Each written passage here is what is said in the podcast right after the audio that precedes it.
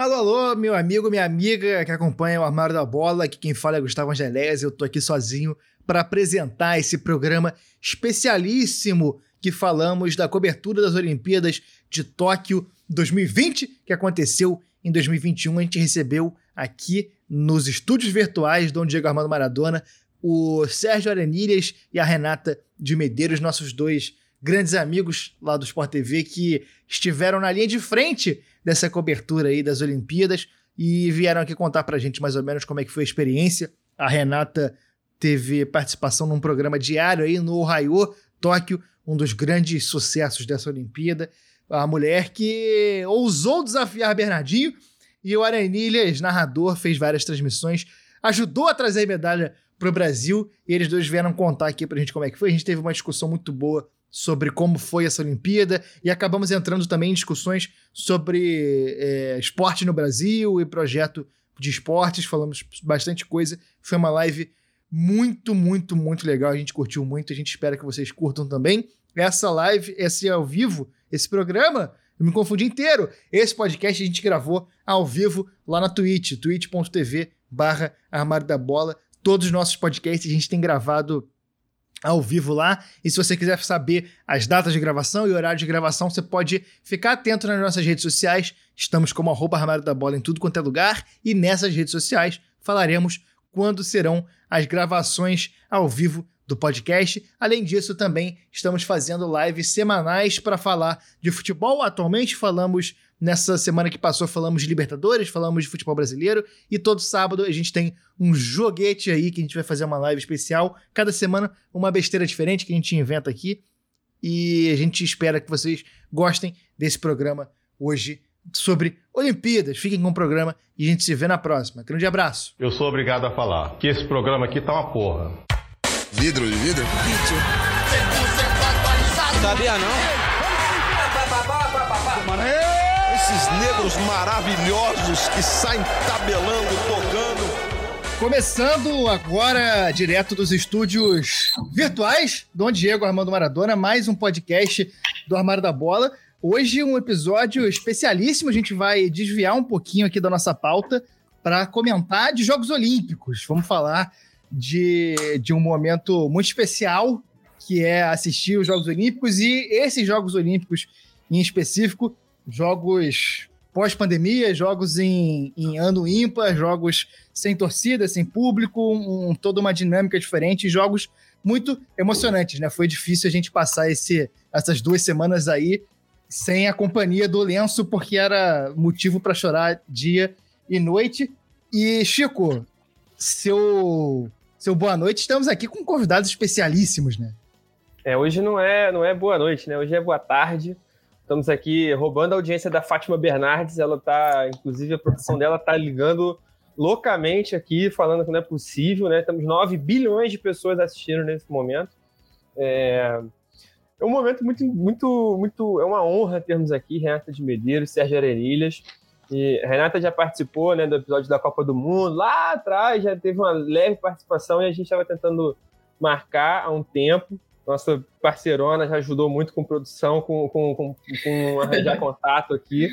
E, e o Sérgio, o Sérgio é engraçado, cara. A gente tem coisa de dois meses, eu acho, até foi engraçado isso, que durante as Olimpíadas a gente viu mais o trabalho dele mais de perto, mas que foi, num, foi uma coisa assim. Eu lembro de comentar com o Gustavo, foi um, foi um jogo que foi Peru e Colômbia, se não me engano, que viralizou é. o vídeo do Sérgio falando da, de um problema na agricultura que teve. Produção de arroz. Foi do fungo da arroz, banana. Né? É. Da, é, da banana no Peru. Ah, do fungo da banana. O fungo da banana. E aí, assim, eu olhei e cara, isso aqui, isso aqui é, é piada com Peru, é, piada com banana, ao mesmo tempo é uma, informa aqui uma relação geopolítica interessante, é uma, é uma parada super pertinente ao que está acontecendo. Cara, isso aqui é armário da bola puro. A gente tem que arranjar um jeito de chamar esse cara para participar com a gente em algum episódio. Eu fiquei e... feliz que você me notou e o Globo Rural não, cara. Já... Valeu demais. É porque a gente é corno, né? A gente está mais ligado nesses temas do que o, do que o Globo Rural. É, E, cara, a gente tá com, com o Chico já adiantou aí, estamos com o Sérgio Arenilhas e a Renata de Medeiros. Renata, primeiro, você, seu, seu boa noite, você que já é de casa, né? Seja bem-vinda finalmente a um programa inteiro aqui do, do Armário da Bola. Tava esperando esse convite, viu? Tava sentindo falta, inclusive. Não, brincadeira. O Chico trabalhou fortemente para a liberação do meu passe. E informação, tá? Sou eu de carne e osso, não é meu holograma aqui hoje. É verdade, é verdade. Aí, isso, é, isso é um dado que a gente tem que trazer aqui. Isso é uma, isso é uma informação. É importante. É importantíssimo a gente dizer. Renata de Medeiros é a primeira pessoa que a gente conhece que se tornou um holograma. É. Eu diria, eu, eu arriscaria dizer que é o maior holograma, o mais importante holograma do jornalismo brasileiro. Eu arrisco dizer sem medo de errar. Não é, não é exagero cravar isso, não. Da cultura a gente começa a pegar porque tem a Princesa Leia, tem o Tupac que às vezes aparece aí nos lugares, mas do jornalismo brasileiro acho que dá pra gente cravar. E é importante dizer que é você e não o holograma, porque eu tava lembrando da história da minha avó, que uma vez estava com a minha mãe no restaurante e o Murilo Benício estava lá. E ele estava com o cabelo diferente por causa do personagem, e minha mãe falou: Mãe, olha o Murilo Benício ali, mas ele tá com cabelo diferente. Aí minha avó perguntou: é o Murilo Benício mesmo ou o personagem que tá aqui no restaurante? é bom a gente fazer essa diferenciação aí. E, pô, Sérgio, brigadão pela presença. Seu boa noite oficial agora. Eu já vou é, começar com uma, com, uma, com uma pergunta que você, cara, é uma das sensações das Olimpíadas junto do skate, né, cara? Junto. Você teve o, o privilégio e, e talvez a, a, Não sei se vai dizer pra gente se foi sorte também de te escalarem para narrar o skate e a sorte de você ter tido uma, uma química muito boa ali em transmissão com a Karen Jones. Eu queria que você conversasse com a gente um pouco sobre como foi a sensação de abrir o skate é, nas Olimpíadas, fazer, narrar a primeira medalha do Brasil, a medalha de prata da, da Fadinha, contar um pouco dessa experiência para a gente como é que foi e a, e a, e a, e a sensação de ter dado certo, né? Porque fez bastante sucesso a, a, a transmissão de vocês ali no, no Twitter, nas redes sociais. Pô, brigadão pela presença aqui. Pô, que é isso, brigadaço vocês. Quando a, quando a Guna, quando a Renata me chamou, eu falei, que é isso, convite recusável, vamos que vamos. e, cara, o skate, a Olimpíada como um todo foi surreal, né? Eu esperava um pouco de, vai, digamos, repercussão pelo skate, pela novidade que era, por ter Brasil, com chance de medalha, como aconteceu, né? É, esperávamos até mais, mas enfim, não dá para cobrar também mais pelo que já foi, foi demais. Mas, assim, não esperava que fosse ser de alguma forma um destaque dos jogos, ou que eu, no meio de tanta gente, fosse ter alguma, é, algum reconhecimento, né? Além ali da, da cobertura como um todo, né? Teve skate, mas enfim, acabei, felizmente, tendo um, uma valorização legal da Olimpíada inteira, né? E não, cara, não foi coincidência, na verdade. É, a, a, coincidência foi realmente essa química que a gente teve na transmissão eu, a Karen e o Rony. O Rony eu já tinha feito evento com ele em 2019, a gente tinha feito um, um campeonato no Rio de Janeiro, o STU Open, mas a Karen foi a primeira vez e de cara bateu, assim, foi um negócio muito louco, e ela é sensação das redes, né, ela surfa muito bem nesse, nesse terreno, então também ajudou muito eu, ajudou muito ela, ajudou muito a transmissão, acho que deixou o tom muito mais solto. Mas o skate, na verdade, começou em 2017 para mim, 17. No dia depois do meu aniversário, foi fazer um evento pela primeira vez. O evento foi online, né, transmissão do, do GE, né? Foi na casa do Rony e a Karen ganhou a competição feminina, né? Eu até brinquei na transmissão que foi legal, que os três estavam ali comigo, os dois, né? Eu com ele e com ela na transmissão. Mas foi o primeiro evento que eu fiz de skate. Na vida eu já gostava de moleque, mas enfim, nem imaginava fazer, acompanhar Apex Games, etc. Mas também longe de ser um expert ou algo do tipo, não que eu seja hoje também. Mas a, a partir daí começou a, a rolar uma. Oi? A produção está avisando aqui que a gente tem uma, um conteúdo para colocar aqui na tela que prova que você é sim especialista no assunto na prática. É, calma aí que eu vou, eu vou aqui, ó. Produção, alô? Oi, é isso mesmo? O, o alô? diretor de TV tá no switcher, pede para ele botar. Aí, ó.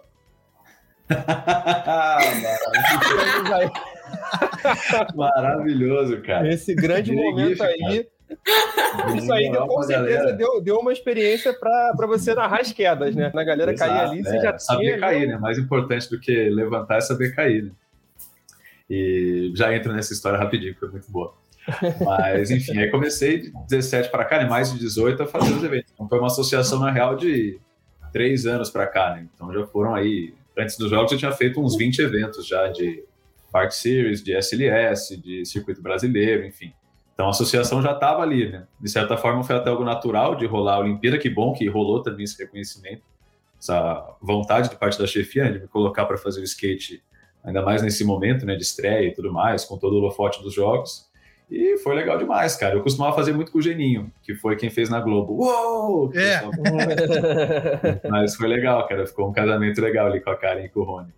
E esse evento foi muito louco. Isso daí foi no Mundial de Parque, porque em 2019, é, 19, o Brasil recebeu o Mundial de Parque e o de Street. Teve o de Parque aqui no Vila Lobos, em São Paulo. Na semana seguinte, o de Street. Eu não fiz o Mundial de Parque, mas eu estava lá acompanhando. E aí, depois do evento, a gente tinha a festinha, né? O, o after party ali da, dos atletas e tal. Era aqui em São Paulo, naquele pool. E aí, pô, a gente ia lá, ficava curtindo, etc. E aí, pô, tinha, tinha um baita bolsão lá, né, cara? Esse daí que eu, que eu atuei.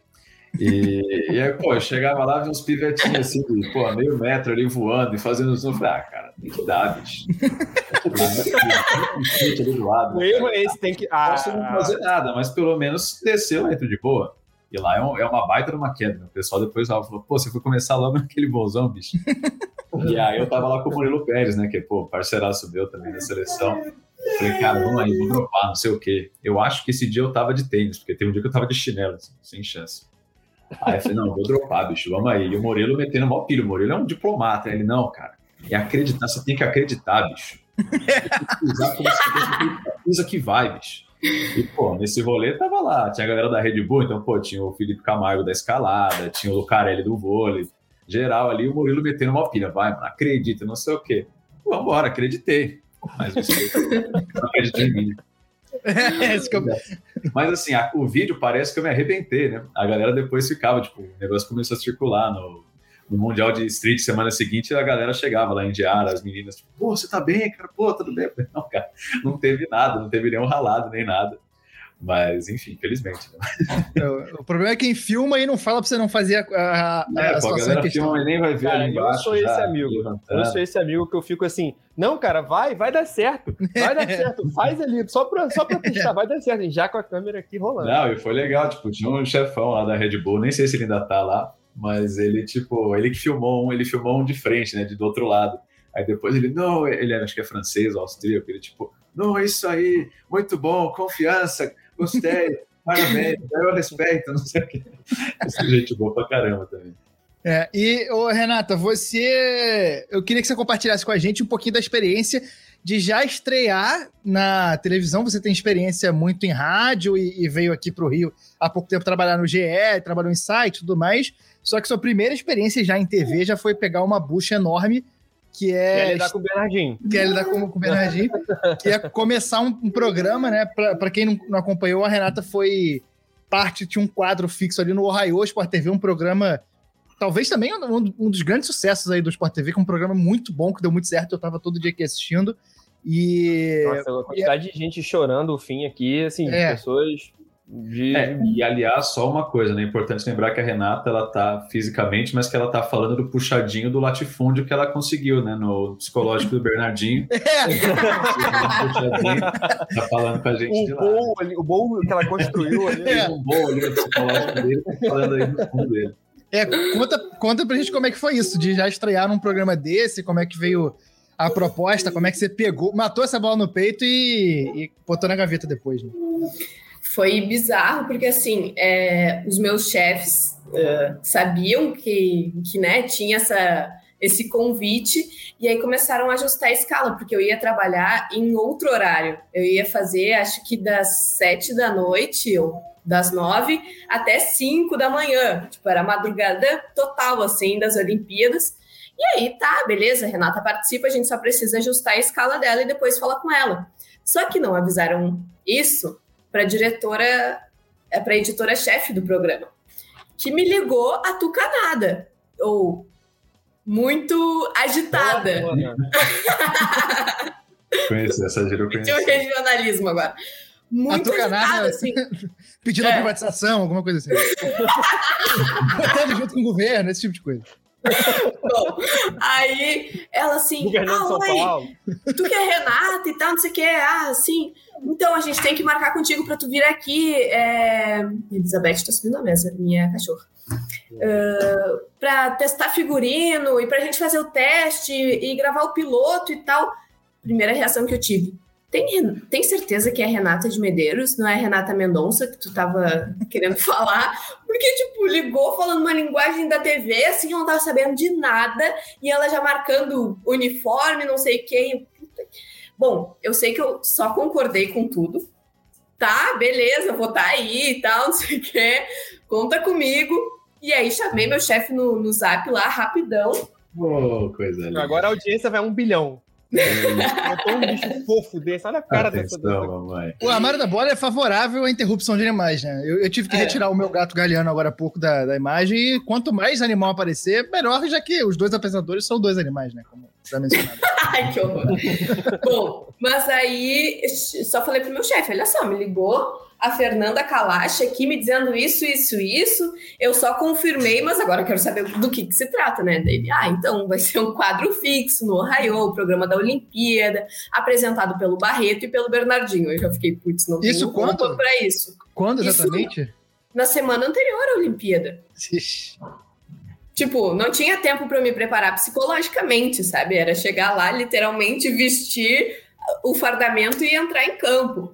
Então, cheguei lá, botei o, o uniforme, a gente já gravou o piloto, tudo isso em questão de dois, três dias, e o piloto foi um dia antes da estreia. Nossa. Então, assim, tudo que tinha dado é, algum problema técnico, porque o holograma tem muito disso, né? Todos os dias eles tinham que calibrar lá a minha altura, é, enfim, tudo para aparecer recortadinha certo lá no, no outro estúdio, né? Então, ah, e também para o pessoal é, saber esse bastidor, por que um holograma? É isso que eu ia perguntar. É, e, e... A Elizabeth apareceu com um brinquedo. Um pra jogar. brinquedo, isso Por que um holograma, É né? remessa de disco esse aí, né? Ela tá entrando no clima olímpico. Clima olímpico. Ah, a Globo tem basicamente três sedes do, do jornalismo aqui no Rio de Janeiro, né? Uma no Jardim Botânico, que é do jornalismo sério, Ah, né? você tava na Barra e eles estavam no Jardim Botânico, entendi. Não, eles estavam no Projac. Ah, Porque era um estúdio- É, como teve a pandemia, né? Um terço só da equipe foi para Tóquio, da, da equipe da Globo que estava programada para ir. E aí todos os apresentadores importantes, como os telespectadores, como nós e vocês estavam acostumados, normalmente apresentam aqueles eh, programas que são durante as Olimpíadas naqueles estúdios bonitões, assim, que mostram a cidade e tal. Uhum. Só que eles não puderam ir por causa da pandemia. Então criaram um estúdio que pudesse dar a mesma visão de Tóquio que o, que o estúdio de Tóquio teria. Então instalaram lá umas câmeras e tal, e aí todo o fundo era com essas projeções. E aí, como o Jornal Nacional ia usar uh, Esporte Espetacular, enfim, vários programas, e aí precisava de uma grande estrutura, isso tudo foi no Projac. E eu estava na sede da Barra da Tijuca, que é Sport TV, Canal Combate, enfim, todo o esporte. Então, eu não estava fisicamente no mesmo lugar que Bernardinho, é, Barreto e companhia estavam, né? Não era ter essa câmera aí no fundo do estúdio, simulando o toque, que quando aparecia robô gigante, essas coisas, eles não estavam correndo o risco do robô realmente É. quebrar o estúdio, né? Ele só quebraria Imagina, imagina o robô entra e rouba o Galvão Bueno, o drama que ia ser. É. Ia ser complicado. Aliás, grande personagem dessa Olimpíada, né? É, e, mas, e, e, Renata, outra pergunta sobre isso, assim, queria que você falasse como foi ver dando certo isso, né? Porque eu imagino que tenha dado menos tempo de sentir as coisas acontecendo ali no, no tempo real, já que era todo dia e você precisar, é, você precisando estar ligada 100% nas Olimpíadas, né? já que você estava comentando a parte ali de redes sociais, então eu imagino que você tenha sido difícil desligar, mas eu queria saber como é que foi ver isso dando certo, né? Porque é uma primeira experiência com a cara, dando a cara a tapa na, na, TV ali, tenha sido. é, Como é que foi? Quero que você conta pra gente como é que foi tudo isso. Não, foi bizarro, assim, porque uh, a primeira entrada que eu fiz foi com memes do Bernardinho, né? Então eu já fiquei, meu Deus, eu vou zoar um cara que tem sete medalhas olímpicas, que surta, que xinga todo mundo, que, putz, eu, não- eu não sabia o que ia acontecer. Então eu tentei levar ali na malemolência, né? Botei em prática algumas dicas do Chico, né? Que foi quem me inseriu no jeito carioca do, do rolê. E aí tá, Olha. levei na brincadeira. E o Bernardinho adorou.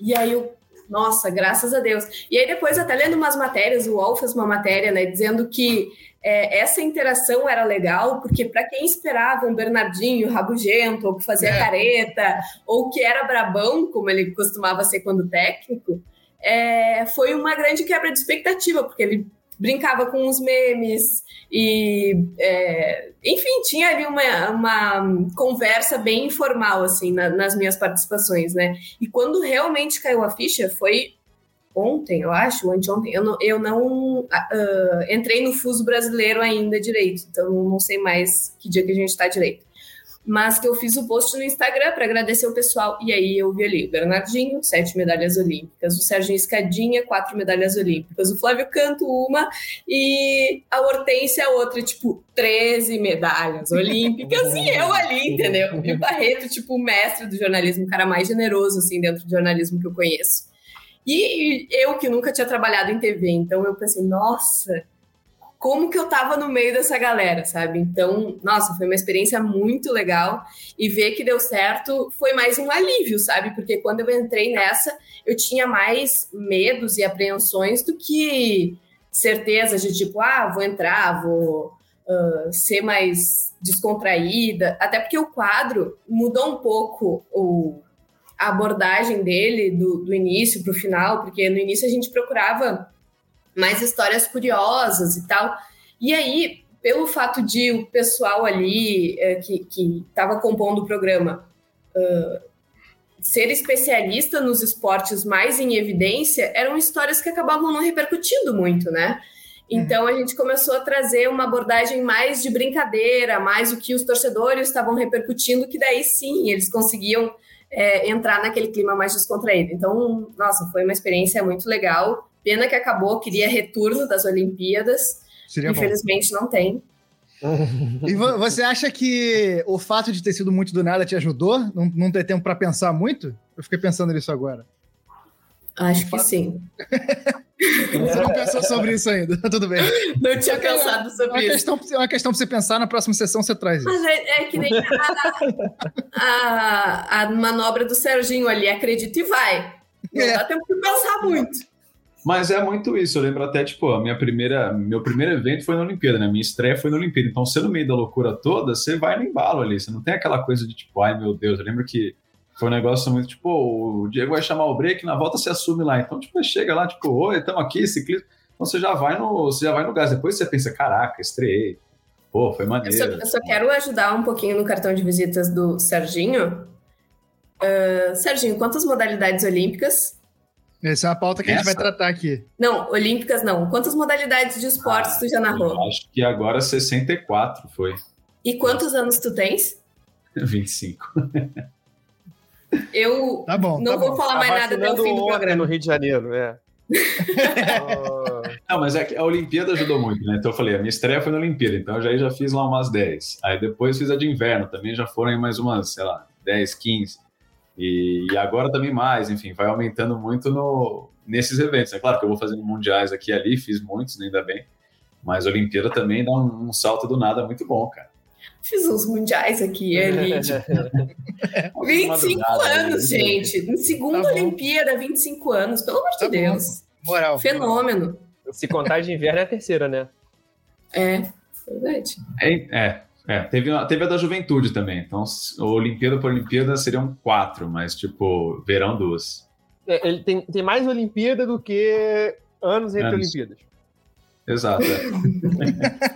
uh, não, o que eu queria falar, é, mais ou menos nessa pegada do que o Gustavo estava falando de, de, de, assim, né, de você talvez não perceber durante o que, que você está fazendo, o que, que você está realizando ali.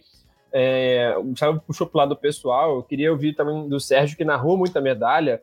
É, como que é a sensação de narrar é, um momento histórico, sabendo que é um momento... Tipo assim, se você sabe, você consegue ter na hora é, a sensação do quão grande é, ou bate um pouco mais depois.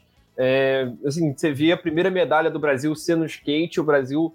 É, não só a medalha do skate, mas outras medalhas também que, que Cara, toda medalha pro Brasil é, é, muito importante, né? Assim, a gente tem alguns esportes que a gente tem um pouco mais de tradição, vôlei, é, o, o, o, futebol, mas assim, cada medalha é uma história, né? Cada medalha é uma trajetória, cada medalha é um, é, é um, é um conjunto de personagens ali que, que levam aquilo. Queria perguntar como que é você narrar isso ao vivo, é, ainda que, que do Brasil, ainda que não, não ao vivo presencialmente. Como que é narrar isso? Você tem a dimensão na hora? Que, o, que, o que o tamanho daquilo ali ou bate depois? Como é que é isso? E, e só para complementar a pergunta também, é, como como na hora você faz para dar a exata dimensão do fato, né? Porque a, a, gente aqui no, no Armário da Bola, a gente fala muito sobre história também, e, e eu sempre, eu e Chico, a gente sempre busca. É, a gente tem a preocupação de não tentar ser maior do que o fato, não tentar fazer com que as palavras sejam maiores do que o fato. Como é que você dá essa medida durante a narração, no calor do momento, né? Que eu imagino que, pra gente falando do negócio 30, 40 anos depois de acontecer já é difícil, e eu fico imaginando no momento ali que tá acontecendo da emoção, de segurar a emoção, queria saber como é que, como é, que é isso. Cara, primeiro pelo do Chico, assim, tem e não tem dimensão. Então, tipo, eu cheguei. É, é difícil você ter um evento no Brasil, qualquer que seja, que você saiba que você vai fazer alguma coisa. Eu não sabia a cor da medalha, mas enfim, a gente sabia que havia alguma coisa e e o que viesse ia ser comigo. Então, independente de quem fosse, se fosse a Pâmela, se fosse a Raíssa, se fosse o Pedro, enfim, qualquer que fosse. Então, foi muito louco, assim, na, na preparação. É, claro que, de certa forma, eu tentei deixar, tipo, mais evento de sempre possível. Então, igual fazia um brasileiro, igual fazia uma etapa do circuito mundial. É, claro que também explicando muito mais do que normalmente eu fazia por causa do, do alcance dos jogos, né? muita gente chegou agora, mas era muito louco, cara, porque você ficava, putz, vou narrar medalha. Eu não gosto de pensar o que eu vou falar aí. Não que eu pensava, mas você ficava tipo, caraca, esse negócio vai virar ser um dia, cara. É assim, é, o que rolar, né? Não, não aquele evento específico, né? mas enfim, algum deles, alguns dos quatro, ia virar, né? Que você fala, caraca, e agora, cara? Eu não posso fazer merda, né? Porque eles não vão fazer. É, eles vão estar tá lá, né? Então tem essa preocupação de primeiro com agora, de deixar quem tá vendo ali, pô, entendendo quem, o que tá acontecendo, quem são aqueles caras, aquelas meninas, é, tipo, a dimensão que nem se falou daquilo mas tinha muito essa tensão do tipo chegar já sabendo que vem alguma coisa, que eu, eu até falei na transmissão, eu acho que talvez tenha sido o evento de maior favoritismo do Brasil na história, assim, porque você tem eventos que você sabe, tipo, pô, tinha campeão do mundo, fulano ali já, já foi não sei o quê, então você tem ali, ah, mas normalmente você tem vários caras. No skate, não, você já sabia que, cara, ia rolar, então tinha essa tensão de, tipo, não faz bobagem, então se prepara, explica, é, é, esteja ali afiado nas manobras para poder explicar, como eu fiz na transmissão, os perfis em dia, como eu já tinha ali, é, trazendo coisas de fora também, como eu já tinha também falado com alguns deles, com enfim, preparador, etc. Então tinha muito essa tensão de, de não fazer bobagem. Só que assim, nessa dimensão do tipo, eu sei que vai ser um negócio grande, eu sei que vai rolar, eu sei que eu não quero fazer bobagem, quando rola, a repercussão é muito mais louca, né? Depois da transmissão da, da medalha da Raíssa, Cara, foi um negócio de louco, assim. Eu já tinha feito, por exemplo, um título mundial do Brasil no atletismo, foi uma coisa super inesperada e super bacana e deu uma repercutida, tipo, porra, legal. Mas a repercussão da fadinha, cara, é um negócio que eu nunca tinha visto, de, tipo, tanto do momento, de mensagem para mim, de mensagem, tipo, dentro da TV também, de gente que tava coordenando, de chefia que viu, tipo, foi uma repercussão realmente tipo, muito louca. Assim. Então, isso sim, eu não conseguia nem imaginar. Então é, é muito louco você conseguir ter um, uma calma, um distanciamento de, cara, nem vou pensar muito, porque senão eu vou ficar meio bitolado aqui pensando. Então, tipo, tá tudo feito, vai chegar na hora, vamos embora, vai dar certo. E no fim rolou, porque, por exemplo, o Kelvin é um cara super regular, já tinha feito várias provas dele na, no circuito mundial e sabia que ele era um cara regular, mas foram poucas competições dos jogos. E o Kelvin não é um cara tão midiático como a Raíssa foi, né? Que o, o cara da padaria e a tua avó sabiam que tinha uma menina de 13 anos competindo na Olimpíada. E rolou, e foi legal, primeira medalha. É, depois teve a da Fadinha, teve também as finais no, no, parque depois. Mas foi, foi realmente muito louco, cara, essa, essa percepção de não faz bobagem, porque tem o agora que você tem que fazer direito, né? Primeiro você tem que fazer o agora, mas também fazer esse agora pensando no futuro, que daqui, sei lá, 20 anos, numa próxima pandemia da vida, quando começarem as reprises, tipo, você vai estar tá lá vendo a tua prova e falar, ufa, tá, tá entregue, né? Tá, tá bem contextualizado, eu acho, que é isso, né? Você daqui 20 anos conseguir pegar essa narração e ela ser fresca, né? Ou seja, você conseguir entender as coisas.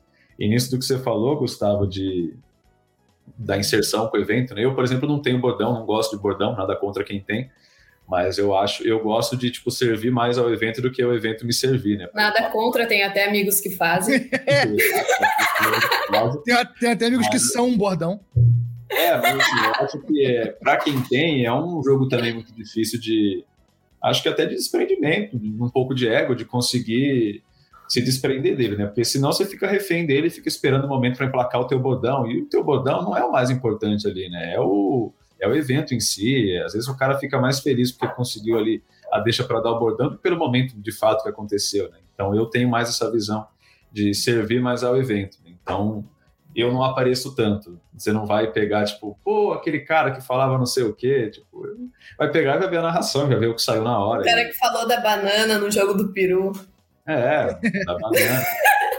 Teve essa. Eu, eu posso perguntar também pro Serginho? Óbvio. Isso. Ô, Serginho, e o, o, tu falou que se preparou e que tu sabia a dimensão do evento, em que tem um momento é, uh, o narrador poderia ser maior do que aquilo, mas que tu buscou várias informações. Mas o quanto a espontaneidade da Karen uh, te quebrou, assim, de qualquer planejamento? Cara, me quebrou demais, né? Porque a Karen, eu falei que ela é uma. Ela, eu brincava, né? Que ela era uma bomba atômica, assim, maravilhosa. o Rony já tem um perfil mais tranquilo, né? Mais, mais solto. E a Karen, não, ela já é muito espontânea. Então ela tá Ela chega xerecando, né? Meme. Oi? Ela chega xerecando, né? Exato. Então foi, foi muito bom nesse sentido, porque eu costumo até ser mais serião e tipo mais envolvido ali com a parte técnica e de é, currículo, etc.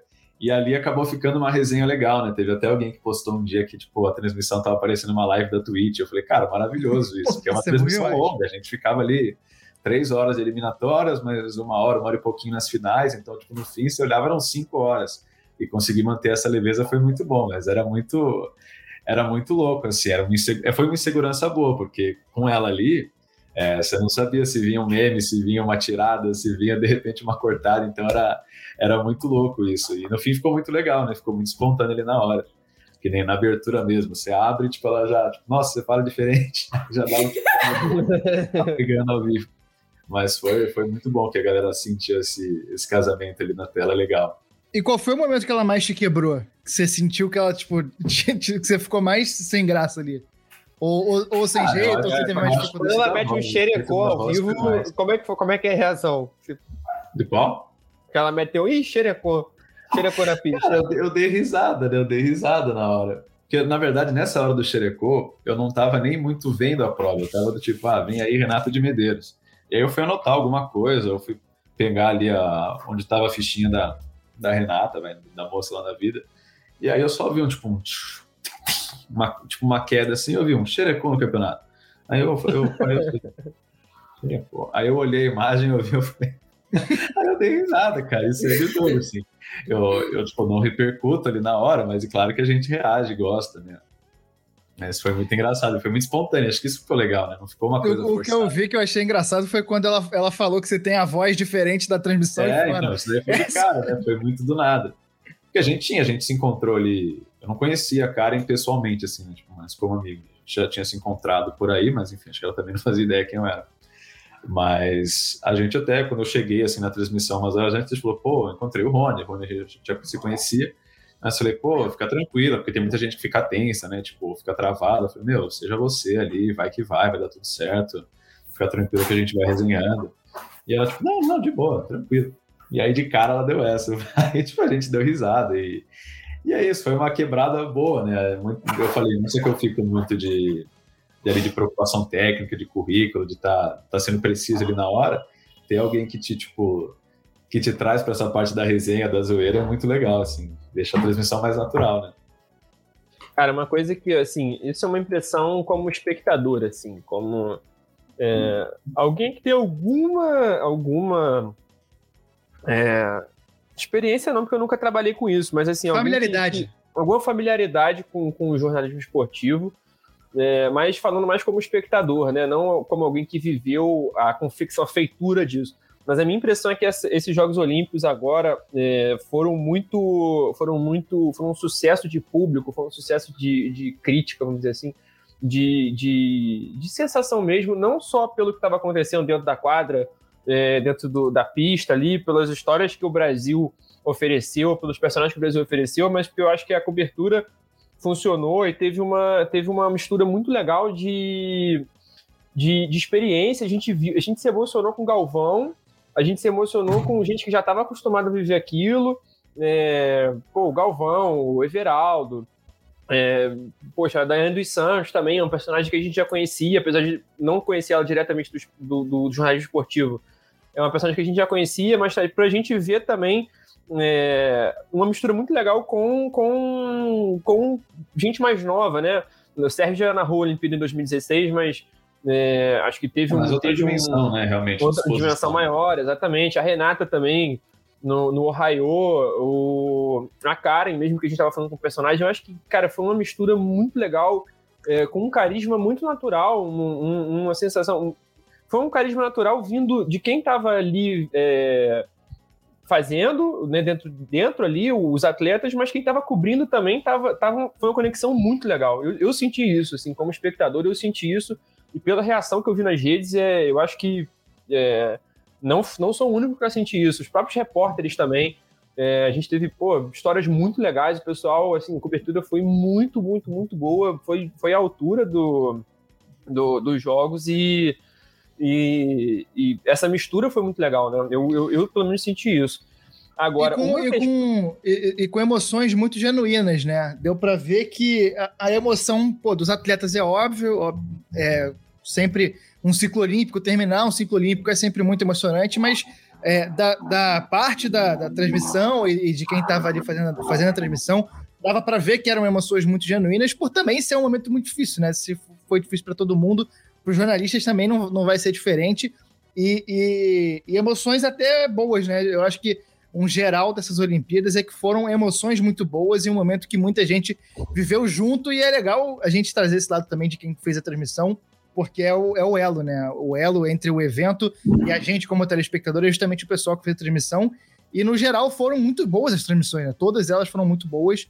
É, e, e, é legal a gente trazer esse lado aqui da, da de gente que trabalhou nisso para trazer essa emoção para gente, né? De formas diferentes, o, o, o Serginho narrando e a, e a, Renata fazendo um programa diário ali, mas é, é realmente bem interessante esse lado.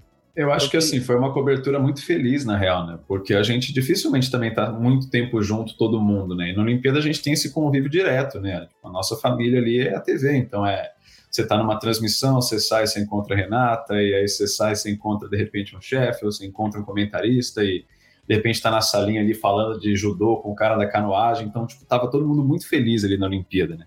A gente tava numa pilha, não tava aquela coisa de, ai, que chata, de madrugada, tipo, nossa, hoje eu vou ter que virar. Não, a gente tava ali, tipo, mano, vamos que vamos, e vai ser muito louco, vamos quebrar tudo. Então, esse encontro também ajuda, porque a gente também, na pandemia, ficou muito distante da, desse ambiente de redação, a Renata mesmo, né? Tinha ido muito pouco, né, para redação antes dos jogos. E eu também, eu costumo muito para o Rio, né, para os estudos, para os estúdios. Fui poucas vezes na pandemia, então tá ali no meio de todo mundo, naquele ambiente, você acaba entrando muito na pilha ali, você fica no 220 e, e aí chega no ar, acho que isso transparece também. Eu acho que a Olimpíada tem esse fator diferente, que não é aquele evento que você chega, faz e acabou. Você tá vivendo ali três semanas, basicamente, o evento. Então foi um negócio muito feliz, ainda mais com toda a tensão, raiva desse ano todo aí no Brasil, tipo, era um, um desligamento necessário até, acho que pra gente, que acho que a gente nem imaginava também, imaginava que fosse ser legal, que fosse ter coisas bacanas, ah, vai estar tá uma galera lá, mas assim, uma vez que junta todo mundo, é muito, é um rolê muito bacana, sabe? E como é que foi isso pra você, Renato? Uh, eu, antes de, de, dizer o que eu acho sobre isso, uma, um bastidor, assim, o que eu achava incrível é que eu passava pelo menos 10 horas por dia lá na redação, ou por madrugada, né? Uh, e aí o Serginho também, narrando as, as coisas de madrugada, e aí às vezes ele tinha um intervalo, ia lá, sentava perto, porque tinham pouquíssimas pessoas na, na redação, né? Então, ah, vamos ver tal prova junto. Daí, cada vez que o Serginho aparecia, era uma surpresa diferente para mim, que eu perguntava, ah, e aí, o que tu fez hoje? Aí era tipo, tiro, uh, canoagem, não sei o quê, sabe? Badminton. É, a canoagem é. eu fiz, o tiro eu já não digo, já não digo que eu fiz, né? Eu botei no. Ah, bastidor, podemos contar, Serginho? Pode, pode. Caiu no colo do Serginho a transmissão do tiro. Isso ele me contando, né? Ah, daí fui lá, tinha cinco minutos, pesquisei e tal, não sei o quê. Ah, 15 tiros para cada um, beleza. Aí começou os tiros. Ó, primeira série é de cinco, agora, beleza, agora são dez, é os últimos cinco da série. terminou os 15 e o cara, ó, vai tiro, vai tiro, e não terminava de atirar. eu não entendia quantos tiros eram.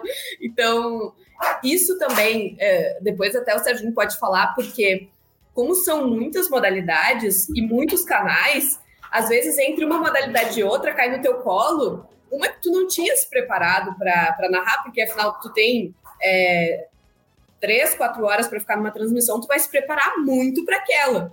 E aí, uma que caiu ali no intervalo, tu nem sabe as regras, assim. Então, depois talvez seja algo legal para o Serginho compartilhar.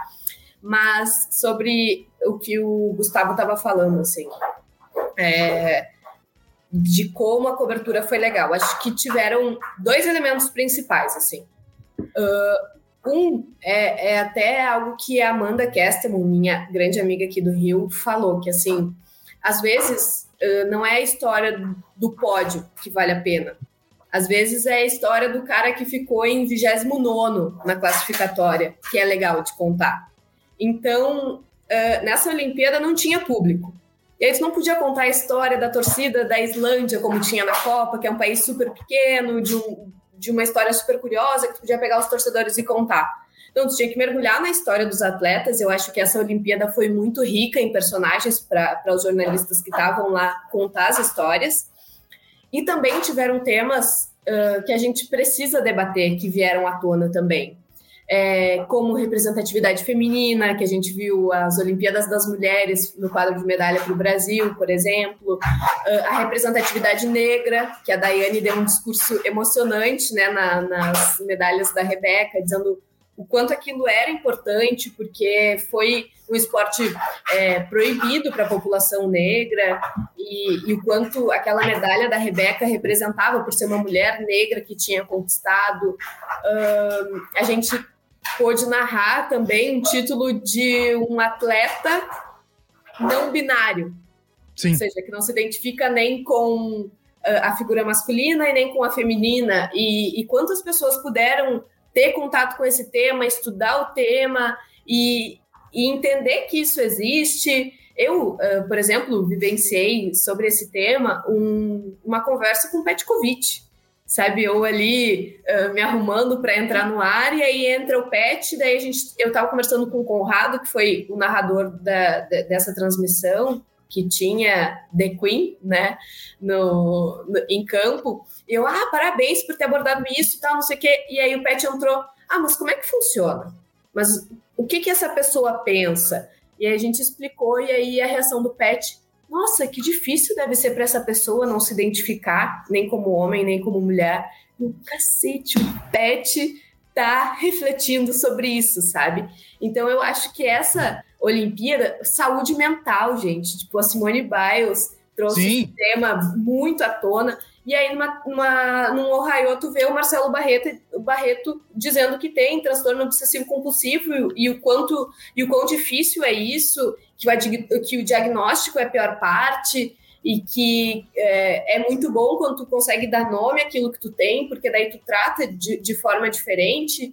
Eu, como uh, também pessoa que tem transtorno de bipolaridade, uh, achei aquilo sensacional, porque pô, é, é muito legal alguém tratando como uh, comum ou como normal algo que tu tem algum melindre para tratar, assim, ou como será que as pessoas vão enxergar isso? Ou até um medo de ser olhada de forma diferente por, por ter alguma uh, doença mental, algum transtorno mental.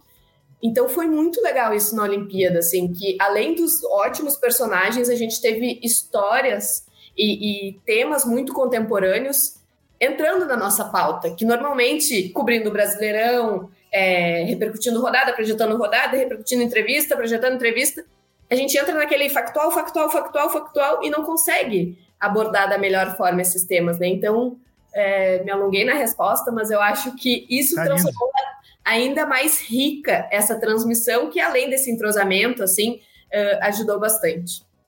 Não, é, e eu acho, só pegando um, um fim da Renata, que a gente consiga cada vez mais ver o, o, evento como reflexo do momento né, da, da sociedade. É uma coisa que eu até falei na narração da, da medalha da Raíssa, né, que eu falei que é que se as Olimpíadas são um espelho do seu tempo, ela é um produto dele, porque ela é uma figura midiática que viralizou nas redes, imagina, tipo, não tem aquela trajetória padrão de, tipo, não, formação, ou de... cara, ela viralizou nas redes e, tipo, em cinco anos, menos que isso, né? É, em cinco anos, ela estava lá ganhando a medalha olímpica, né? Então, e, e, nessa Olimpíada que a gente já imaginava que fosse falar de muitas coisas, então, de todo o ativismo político que a gente viu antes, da questão negra, dos protestos raciais, e, e, que bacana que a Olimpíada foi isso, né? Era uma coisa que eu senti muito na Copa Feminina de 2019. Do tipo, cara, nunca se falou tanto de feminismo, nunca se falou tanto de é, igualdade de gênero, de questões de é, diferenças salariais, enfim, do, dos mais tipos de, de, coisas, movimentos sociais que nem uniam na menos na Argentina. Então, cara, tipo, você já tinha como prever que a Copa seria diferente, né? Por ser um país também estruturado é, financeiramente, com futebol feminino também de destaque mas você sabia que ia ser uma coisa diferente. E quando foi, tipo, todo mundo, nossa, de onde veio esse evento, né? Tipo, já estava aí. Mas ele conseguiu beber muito e, e, ser o que foi. E a Olimpíada também, a gente falar dessas questões de diversidade de gênero, sexual, é, comunidade LGBT que a mais também. Então, cara, foi, foi realmente bacana que a gente olhe para essa Olimpíada e veja tudo isso, igual a gente olhava antes e via, sei lá, em em 68, protestos naquela era, né, no auge de 68, de manifestações sociais, etc., e a Olimpíada que a gente teve. A Olimpíada, acho que de Tóquio vai ficar muito marcada pelo momento que ela foi. Acho que isso é bacana, não só pela falta de público, pandemia, enfim. Não, e isso é uma coisa que a gente é, gosta muito de, de, de, levantar aqui. Acho que é a, maior bandeira que a gente tem aqui no, no armário da bola é que futebol é, é, política, futebol é história, futebol é sociedade e não só o futebol, né? A gente foca mais no futebol, mas é esporte, né, cara? Não, não tem como, como ficar só no futebol. O esporte é sociedade, o esporte é muita coisa, né, cara? É história, é política, é. é... Agricultura. É. é. também, não deixa de ser. É, e é muito incrível ver, né, que o esporte não é só esporte, não é só a bola na rede, não é só o, o, o dardo lançado, não é só uh, a cortada, é, é, é, é, muito mais coisa, né? Esporte é representatividade, é tanta coisa que, que, que é, é realmente emocionante, cara. É, é de deixar sem palavras, assim. Eu queria até aproveitar é, que a Renata puxou essa bola daí do, da representatividade levantar uma outra, uma outra questão também que, que muita gente comentou na rede. E eu vou começar essa pergunta com uma citação que eu acho que, que, que representa bem. O Darcy Ribeiro, né, eterno Darcy Ribeiro, um dos maiores pensadores que, esse, que essa terra já teve, tem essa, essa, essa, essa sabedoria, essa frase bem, bem que eu acho muito representativa, que diz: Tenho tão nítido o Brasil que pode ser, que há de ser, que me dói o Brasil que é. E eu acho que essas Olimpíadas, principalmente no, no momento que a gente está vivendo político e, e, e, sanitário, que essas Olimpíadas, para muita gente, foram um escape, né? É, a gente vê, cara, o, porra, a Raíssa do interior do Maranhão, com 13 anos, fazendo o que fez. A gente vê, é, porra, o, o, o Ebert gritando, que é Brasil porra, não sei o quê, o Isaquias falando, né? O Isaquias, eu quero ser o preto do interior da Bahia, sendo a maior celebridade do Brasil. E a gente vê é, o quanto que esse país pode ser, o quanto que o Brasil. A gente vê esse tipo de coisa, a gente fala assim, cara, o Brasil é, é o país para dar certo. Se tem um país que, que tem que dar certo e é um absurdo não dar certo, é o Brasil. Não existe lugar no mundo igual essa terra aqui, não existe lugar no mundo, não existe. E, e, eu acho que essas Olimpíadas representaram muito isso, né? Eu acho que os foi um escape grande, cara. Eu senti muito isso. O, o, o, quase que eu falei, cara, o Ítalo do, do, do surf, porra, se emocionando, falando que ele. E assim, não é só a questão do cara se superar, que, pô, ele, ele não tinha estrutura e foi campeão olímpico, mas tudo que representa, né? Eu acho que, que a gente viu o Brasil ganhando, viu o Brasil, viu o Brasil do jeito, do jeito que, que, que pode ser nos dá esperança. Né? Não, e é uma coisa que eu até postei outro dia e teve gente que, ah, felizmente acho que a maioria entendeu, mas teve um outro que achou que eu estava criticando a, a delegação de agora, mas assim, o Brasil ele é muito pequeno perto do que ele pode ser nos jogos também em termos de, de representação. A gente fala muito de cara, vai bater 20 medalhas. Cara, 20 medalhas para o Brasil é muito pouco. O Brasil tinha que ser tipo uma Austrália, tá ali falando de 40, 50. E se a gente se emociona com 20 histórias, ou um pouco mais, né, por causa dos coletivos, a gente podia ter 50 histórias, sabe? E o quanto que isso acaba sendo um, um elan vital para a gente ali, um impulsionador, sabe? Tipo, eu até coloquei hoje mesmo, né, o do Hemisfério Sul, que basicamente são quatro países que se destacam, né? O Brasil, o Quênia, a Austrália e Nova Zelândia. E o Brasil teve uma campanha muito próxima da Nova Zelândia e, tipo, é, o Brasil ter essa Austrália, sabe? Tipo, ter essas histórias, assim, aos montes e, e o, tra o, transformador que isso poderia ser, né? A gente, cara, se tivesse realmente... Teve, acho que foi o Caju que postou, o Lucas Caju, Tipo, cara, num ciclo que a gente perdeu o Ministério do Esporte, que o atleta vem do nada, sabe? Vem catado de projeto social, assim, é, que sofre para existir, pra, com edital, com verba cada vez menor, tipo, a gente consegue ter esses caras. Não era para a gente ter uma fadinha ou uma Alisson, era para a gente ter oito fadinhas ou quinze Alisson, sabe? É, é, muito bizarro pensar nisso que você falou, do que a gente poderia ser e o, e o quão mais mágico ia ser se isso fosse verdade. O Popó, ele falou um negócio numa transmissão de boxe é, dizendo assim, pô, o box tem duas medalhas, foi duas, né? Tinha uma. Uma prata é. da Bia e o ouro do Ebert. Ah, isso. É, não, foram três, foram três. Foram três, teve o bronze também. Teve o. Ah, é verdade. Teve o Abner. Tipo, três medalhas para o Brasil e. Um bronze garfado, que eu tava no mudo, bronze garfado. Isso aí, isso aí foi o mais e um dos roubos. Também, né? Não, garfado, garfado, nossa senhora. Não, e abrindo parênteses, vocês viram que o, o japonês lá do, do surf ficou em último agora numa etapa Sim, mundial? Hoje. Sem meu árbitro eu não consigo. É, sem juiz não tem como. Não, é. Uh, mas daí o Popó falou que todos esses três atletas vieram de projetos sociais. Né? Ou seja, projeto da boa vontade de gente que pode ajudar uma comunidade e fica ali é, querendo dar para outras pessoas a oportunidade que teve, né? Como foi Popó e outras pessoas lá na Bahia. Então, a gente pensa, gente, se isso tivesse respaldo, apoio do governo, é, quantos Eberts a gente não teria, quantas Bias Ferreiras, sabe? Então, é, na mesma forma que é alentador tu ver que o futuro pode ser muito grande, é desalentador de tu ver assim o quão desolador é o, o, presente, né? De quanto essa falta de, de apoio impacta na vida dos atletas. E aí muita gente diz, né? Ah, o problema não é a falta de investimento, o problema é a falta de projeto. Aí tu quer dizer que o Thiago Braz, que é medalhista olímpico na Rio 2016, e não só medalhista olímpico, medalha de ouro na Rio 2016, perdeu o patrocínio para Tóquio 2020 porque ele não tinha um bom projeto?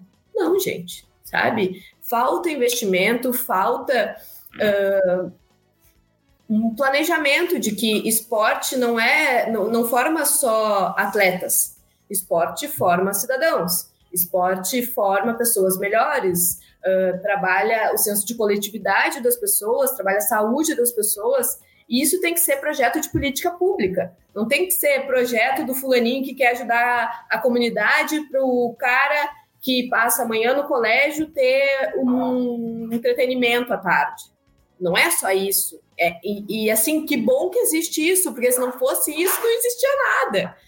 Então, enfim, nesse sentido, eu ainda acho muito assim: se não fosse a boa vontade do povo brasileiro, a gente estaria muito pior. Porque se fosse para depender né? só das forças públicas, dos poderes públicos.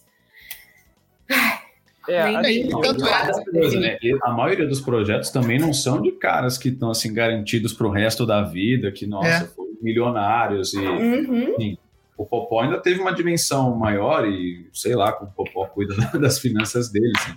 mas a gente vê tipo pessoas que cara tinham tudo para não nem que nem pensar em fazer alguma coisa do tipo com o pouco que eu tenho eu vou viver e vou tocar minha vida da minha família e ainda assim querem dar de volta. Não é que é um sei lá, um Jeff Bezos da vida querendo dar de volta alguma coisa. Não, são pessoas que, na teoria, não precisavam fazer nada, né? Que já tiveram muito mais do que se imaginaria que poderiam ter e ainda assim pensam nisso. Não, e a é, gente e... vê o impacto voltando, que, tipo assim, a pessoa fala, ah, mas aí ia gastar não sei quantos mil por mês para o cara ir lá ganhar a medalha e pronto. Não é, não é isso. A gente vê é, que isso volta volta para o Brasil, volta para a comunidade, volta para é, o local ali, né? O Ítalo, por exemplo, voltando para o Rio Grande do Norte, o impacto que isso teve no município de onde ele vem, o Isaquias construindo o centro de, de canoagem lá na Bahia. E assim, e aí é, cada um desses é uma semente. E assim, o, o, projeto do Isaquias, ele não vai, ele não vai, pode ser que nem forme um cara que daqui a quatro anos vai ganhar uma medalha de ouro para o Brasil, que todo ano vai ter um cara do centro de formação do Isaquias ganhando medalha de ouro. Mas as dezenas de crianças, dezenas de jovens que estão se formando ali, não necessariamente no alto rendimento. Não precisa. O esporte não é só alto rendimento, né? Esporte, como a Renata falou, é coletividade, é saúde, é, é, é muita coisa, cara. É economia mesmo. O esporte Aí o cara vai sair dali, pode até não se tornar um grande é, pô, medalhista olímpico, mas aí ele vai vai para outra cidade, vai construir a escolinha dele lá, que vai ajudar. Aí ele vai ganhar o dinheiro dele ali, vai movimentar a economia de outro lugar, vai formar outro. Cara, é, é, é uma, é, uma, é uma cadeia, né? um ciclo. O esporte não é só alto rendimento também. E, e, um, um retorno que a gente teria, pensando da maneira mais pragmática possível, se quiser pensar só em termos de números, investir em esporte na infância é mais barato do que investir em saúde daqui a 50 anos, quando a pessoa tiver. É, quando a gente vai tendo uma sociedade cada vez mais. É, que pratica cada vez menos esportes e cada vez mais sedentária, a gente vai conseguindo investir mais, investindo mais cedo no esporte, a gente vai tendo uma sociedade cada vez mais saudável, no sentido de que é, é, mais esporte e mais saudável de cabeça, porque o esporte é saúde mental também, né? A gente praticar esporte, botar a cara no sol, é, movimentar, adrenalina, tudo isso, toda essa questão que a gente sabe que o esporte traz para a gente e, e, e, são investimentos é, baratos se você, se você botar no papel vendo o retorno que ele vai ter, o retorno que isso dá para a sociedade é, em questão de saúde, em questão social, de você ver as pessoas que é, você evita de levar para o crime quando você coloca esses projetos sociais em comunidades menos privilegiadas e mais pobres. É, a questão de você criar uma sociedade, né? Em um, uma. É, quantos amigos a gente não fez, nós quatro aqui, que somos pessoas voltadas ao esporte, quantos amigos a gente não fez é, através do futebol? Eu e Chico, quantos amigos a gente não fez, eu e ele jogando bola em todos os quatro cantos aqui do Rio, qualquer pelada que chamava a gente ia. O esporte. Um monte de convidado aqui, a gente conheceu jogando bola. Exatamente. É, é, é, uma, é uma questão que o esporte tem essa questão sociável e de saúde, e que é um projeto que, quanto mais é, vertical ele for, melhor. Se a gente tiver em, em, insumos que o, o, o, Estado brasileiro, isso não tem que ser nem ser questão de governo, isso tem que ser política de Estado, né? O Estado brasileiro tem que dar insumos para que esses projetos não sejam coisas localizadas, porque hoje, hoje a gente consegue dar nome a esses projetos. O Instituto Geração, a Sogip em Porto Alegre, o projeto do Popó em Salvador. Reação, verdade. É, então, assim, a gente consegue dar nome a esses projetos de tão poucos que eles são. A gente torce muito para que na frente a gente tenha projetos que a gente não consiga, sejam tantos que a gente não consiga nem nomeá-los de cabeça. Não, isso que você falou de. Cara, um exemplo muito básico. A Raíssa agora, cara. Que, é. O que um evento ali tipo, mudou em buscas do skate, de gente querendo, tipo, de gente sei lá, vendo um skate e se imaginando, lembrando da Raíssa, sabe? Tipo, uma coisa básica, um evento, uma medalha, básica, assim, tipo, um baita feito, mas enfim, ou uma exposição, tipo, mínima de muita gente que nem conhecia o quanto que isso fez a diferença, e num skate, que, num esporte que ainda assim, é um esporte bem, digamos, empírico, né? Você tem uma proximidade social ali muito muito fácil que você pega o skate, vai andar, enfim, sem pensar em alto. Mas muito marginalizado também, né, Serginho? Também, é, exato. Então, uma coisa, cara, você pega ali um pedaço de madeira, duas rodinhas, quatro rodinhas e, cara, vai mudar o mundo, sabe? Igual a Raíssa fez. Então, tipo, o quanto que uma coisa pequena já fez a diferença. Imagina se pensar em estruturar natação, atletismo, enfim. E é, eu, tive, gente... um, eu tive um exemplo, rapidinho, eu até falei no outro episódio que a gente fez do, do encerramento das Olimpíadas, Uh, eu tenho duas irmãs pequenas, né? Uma que tem 10, a outra fez 6 no final do ano passado. E aí eu fui visitar, elas moram com meu pai. Aí eu fui visitar semana passada, e aí eu cheguei eh, na porta, assim, do, do apartamento, tinha uma bicicleta, não sei o que, e um skate. Aí eu entrei lá, não sei o que, tô conversando com ela, e aí, Antônio? Não sei o que, e aquele skate ali. Eu nem terminei a frase, ela falou, você viu a fadinha, não sei o que, a Raíssa, não sei o que, já, já veio falando, eu falei, aí, pronto, tá plantado. Efeito fadinha. E, e também uh, fazendo uma matéria assim uh, sobre como países que dão certo no esporte tratam o esporte é, como política de Estado, como o, o Gustavo falou. como isso é importante, porque um aspecto que eu nunca tinha pensado, além de todos esses que a gente trouxe, de social, cultural, de coletividade, de saúde, é que as crianças uh, sabem o que é competir desde muito jovens. Então, sei lá, a, a, nos Estados Unidos, por exemplo, meninas e meninos jogam futebol juntos até 10, 11 anos, que é quando eles entendem que as valências físicas ainda são iguais entre meninas e meninos, então não tem por que separar. Então, eles têm competições desde, sei lá, oito anos e assim vão. Quando chegam na idade olímpica, né, sei lá, 18, 19 para cima, eles já sabem o que é ganhar, o que é perder, o peso de uma competição, que atrás de uma competição vai ter uma rotina mais rígida de concentração, de nutrição, que é algo que os nossos atletas às vezes acabam tendo contato apenas no ciclo olímpico. Né? Então, isso também é muito importante, o peso psicológico que isso gera nos atletas, é, de eles chegarem lá em Tóquio e os brasileiros, ah, agora vem a medalha, tem que vir. E, e, essa cobrança, assim, olha quantos atletas a gente viu pedindo desculpas uh, depois de não ganhar medalha, sabe? Cara, é, é, a sociedade brasileira que tem que pedir desculpa para essas pessoas por não dar todo o aporte uh, adequado, sabe? Então, acho que isso também é muito importante, uh, de tu ter essa carga de saber ganhar, mas principalmente saber perder, né? Psicologicamente. Então, pô, é, é como o Chico falou, né? O que poderia ser o Brasil se a gente apoiasse e, e incentivasse o esporte desde a infância das pessoas, é, outro país, se a gente comparasse ao atual. É isso, né? Não se sentir em dívida com nada, né? Uma coisa que você via muito na China, por exemplo, de nossa, perdão ao grande líder, que a China tem um modelo de esportivo é, é até, até bizarro, né? Se você Chega a ser cruel, né, Serginho? É, cruel, de recrutamento, de treinamento, assim. É, tava até vendo agora a questão de, de Paralimpíada, né? O quanto que a Paralimpíada da China também mudou a relação com a pessoa com deficiência na China, porque era uma pessoa escondida, assim, esse cara de repente ela foi trazida para um protagonismo e teve que performar, enfim.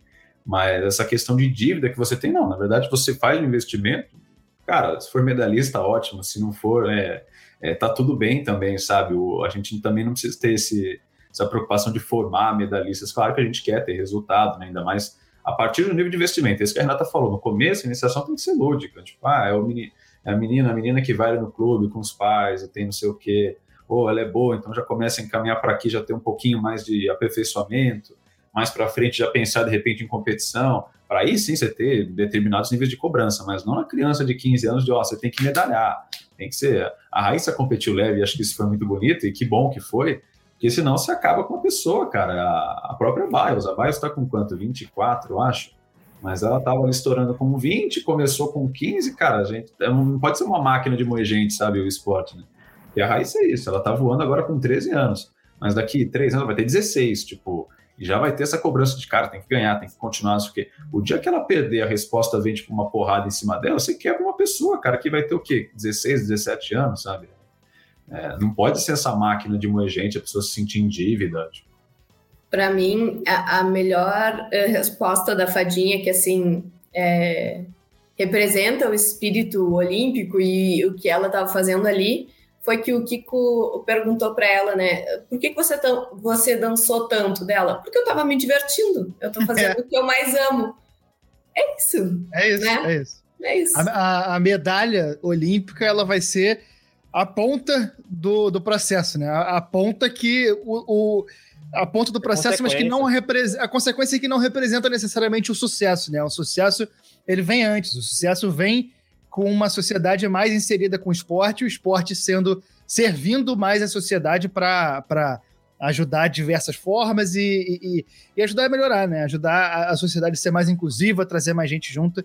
E quando acontecerem mais medalhas, se acontecerem mais medalhas e, e, a gente subir no quadro de medalhas, isso vai ser só uma consequência de uma sociedade que leva o esporte mais a sério, como a gente, como a gente gosta de, de lidar, e, e inclusive isso é, é, muito da nossa plataforma aqui, né? De levar o esporte mais a sério e um projeto olímpico faz parte disso. A gente é, vai assim, já. O esporte em si, ele não é, rapidinho, só para pontuar, o esporte de alto rendimento, enfim, ele não é para ser saudável, porque a maioria das pessoas Sim. não vão ser de alto rendimento, elas são excepcionais por isso elas estão ali. E você tem que discutir maneira de também deixar essa, essa coisa não saudável o menos brutal possível e com menos efeitos, ter acompanhamento igual psicológico, a gente vê hoje em dia cada vez mais no esporte, mas também ele, tipo, ele sendo o que é, a nossa relação com ele ser boa também, não ser uma relação é, tóxica de cobrança, de, de raiva, de ódio, não sei o quê, tipo, a nossa relação com o esporte também muda. No né? futebol a gente tem esse meio homofóbico, machista, racista pra caramba que a gente tem e, infelizmente eu acho que não consigo, não sou tão esperançoso quanto ele passar por uma transformação. Mas os outros esportes eu acho que estão aí para a gente ressignificar a nossa relação com eles, né? É, exatamente. Opiniões impopulares. Futebol não tinha nem que ser esporte olímpico masculino. Eu concordo. É a discussão que, Pô, a, eu acho que a- a- que se feminino, eu acho que o futebol tinha que sair assim. O feminino tem um baita evento para ser bombado, tipo de quatro em quatro anos, e enfim, você abrir o mundo para isso. O masculino também muitas vezes está ali pouco se lixando, pensando, ah, chega a final ótimo, se não também fracasso, etc. Vai botar um futsal, vai botar uma outra coisa se quiser botar, mas eu acho também que ali na Olimpíada ele se presta muito pouco no, no todo. É uma discussão que é boa, inclusive, pra gente ter, mas em outro momento a gente, infelizmente, vai chegando ao final desse episódio aqui do, do podcast do Armário da Bola. A gente. É isso, pô. Falaram que era três horas aqui. Já tô, pô, Aí, por mim. liberei a agenda inteira hoje. A gente vai, vai- teremos outras oportunidades, vamos fazer. É, eu, porra, a gente queria agradecer demais a participação de vocês dois. É, e queria passar uma última pergunta também para vocês falarem de como foi trabalhar nesse horário difícil, né? Trabalhar num, num outro fuso horário. E aí eu já queria encaminhar essa pergunta e pedir para vocês se despedirem, divulgar o que vocês quiserem divulgar, redes sociais e tudo, começando pelo Serginho e depois a Renata faz. Pô, primeiro sigam a Renata, vale muito a pena. Ai, idiota. Mas, mas que é isso, obrigado a vocês pelo convite, pela parceria aí, acompanhando, torcendo de longe. A Renata também, publicamente, pela parceria de sempre, agora nos jogos. Mas foi gostoso demais, cara. Foi muito bom. A Olimpíada é o que a gente trabalha para isso, né? A nossa vitrine é a Olimpíada, então tá ali de alguma forma aparecendo, se mostrando, sendo reconhecido é, é demais. Então, o horário a gente esquece, volta, dorme depois mais e, e tá tudo certo, mas a lembrança que fica é muito boa, isso que vale. Renata. Minha vez? É, não, da, da- do horário, né? Pra mim foi muito louco, assim, porque ah, eu moro com meu namorado, né? Então, a primeira pergunta que eu fazia todos os dias quando eu acordava, tipo, uma da tarde, era: que dia é hoje? Segunda, terça, não sei o que. Daí, aí ele respondia, né? Mas eh, quando a gente tava falando sobre as Olimpíadas, por exemplo, ele dizia: Ah, fulano ganhou medalha. Ele dizia: Isso foi ontem. Dele, não, ontem pra ti, hoje pra mim. Então, você tinha. Pra mim, o, o fuso horário foi algo muito louco, assim. E eu sempre disse pro Serginho lá na, na redação que a única pessoa que dormiu menos do que eu nessa Olimpíada foi ele. Porque parecia que ele dormia lá. Ele tinha um colchão, alguma coisa, tá? Porque é inexplicável. Eu acho que teve um dia que ele devia estar narrando no Sport TV 1, 2 e 3. Porque ele Teve um dia trabalhou que eu dormi, viu? Teve- No penúltimo dia, depois da maratona, eu tava virado já, sei lá quantas horas, eu deitei no sofazinho e dormi lá. Mas o resto não. trabalhou demais. E, pô, agradeço muito vocês, que já, já viraram amigos, né? Além de, de colegas. O Serginho, mesma coisa, parceria de sempre, agora publicamente. Sigam o Serginho para saber de todas as modalidades do mundo, não só as olímpicas. E, e também conhecer um pouco daquela pessoa que a Karen Jones é, é, se surpreendeu, né? Tipo, nossa, você não é tão, tão sério assim fora do, da narração. Então, para conhecer um pouquinho desse Serginho mais descontraído, muito obrigada pelo convite. Amei, contem sempre comigo. Ele não é o locutor de rádio dos anos 50 que a voz promete que ele seja, né? A gente engana bem. O negócio, o negócio da TV enganar bem, cara. TV é uma mentira. Chico, seu destaque O- final. O guri, Não, de Renato, 25, antes. o guri de 25 anos que cai do skate, gente. É isso. Chico, seu destaque final. É, meu destaque final, depois desse papo que a gente teve aqui, é, é para o Brasil que há de ser. A gente teve um, um papo maravilhoso aqui. Assim, tô emocionado de ter Renata e Serginho aqui. É, são duas pessoas que, porra, sabem muito, fazem muito e cujo sucesso eu fico besta de feliz, eu fico genuinamente feliz de ver. É, o Serginho, assim, né, conhecia mais, mais pela, pela tela, agora que eu tô conhecendo pessoalmente, Renata já conheço há mais tempo, já, já enchemos muito a cara junto. E... Esse churrasco vai sair, Chicão. É, não, questão de tempo, questão de tempo até a gente encher a cara junto também, Serginho. E aí, é, e a gente teve um papo maravilhoso aqui, assim, debater esses temas com, com vocês foi muito, muito bom e que e a gente vai, vai, vai falando coisas e vai, vai lembrando de coisas e vai debatendo ideia aqui que, que, que, que é muita coisa, muito potencial que a gente vê para coisa para mudar, é muito... É, ao mesmo tempo que a gente fica, como a Renata falou, até meio é, chateado com o presente, a gente pensa no futuro e a gente fala assim, cara, o esporte é muita coisa, cara, é muita coisa. É, e, e é muita coisa para o mundo todo, mas especialmente aqui para o Brasil, é, é, uma coisa que inspira a gente a pensar no Brasil que há de ser, né? Como disse o Darcy Ribeiro. E, enfim, obrigado, Renata, obrigado, Serginho. Vocês são foda pra caralho. É, pode falar a palavra aqui, gente, não esquenta não. Não Sport TV, não. É, enfim, vocês são muito no foda. Skate, acho que poderia também, assim. é, a gente vocês assim... no campeonato aqui. É, xerecaram. Ah, Posso dar mais um, um, destaque final? Claro. Quanto é, você quiser. Né? É, já que o Chico falou do, do Brasil, que há de ser, uh, veio agora outra declaração desoladora dessa semana, que foi do nosso ministro da Educação, dizendo que a faculdade tem que ser para poucos e que esse é um dos governos que menos investiu em, em educação em sei lá quantos anos, para não dizer 500. É, eu sou jornalista graças ao FIES, então legal dizer isso também em um momento em que a gente debate tanta representatividade, quantas pessoas olham a gente e se inspiram em ser jornalistas ou em trabalhar com futebol. Então, sempre que a gente tem a oportunidade de inspirar, eu acho que a gente tem que inspirar e também cobrar que esses investimentos sejam feitos para que mais Renatas, Franciscos, Gustavos e Serginhos existam e não só atletas, né? Porque a gente precisa de todas as profissões num, num país tão plural como é o Brasil. É mais Gustavo, acho que você tá arriscando um pouco aí. É um, é um pedido, é um pedido, é, não, não. é um pedido um pouco arriscado. Não sei se você vai brasileira tem. Você quer isso pro Brasil mesmo? É, certeza. Esse é o Brasil que você quer? Não sei se tem condição. A gente, e a gente vai chegando ao fim desse episódio do Armário da Bola, episódio especialíssimo que a gente já tá, eu e o Chico já estamos aqui no Zap vibrando a qualidade desse episódio e dessa live. Lembrando sempre que a gente está fazendo pelo menos três lives semanais na twitch.tv barra Armário da Bola, que a gente está fazendo parte do programa de aceleração de conteúdos esportivos da Twitch. Então a gente está fazendo várias, várias lives bem legais na Twitch. Para quem conheceu a gente hoje com, com, a, com, com Renata e Serginho, que não conheciam a gente, a gente agradece. Sejam bem-vindos, sigam a gente aí. A gente fala de futebol principalmente, mas também às vezes a gente parte para outros aspectos do esporte. É, estamos em todas as redes sociais, como arroba Armário da Bola, só seguir a gente lá. E a gente se encontra na próxima live, no próximo podcast, no próximo post do Twitch. Grande abraço. Valeu!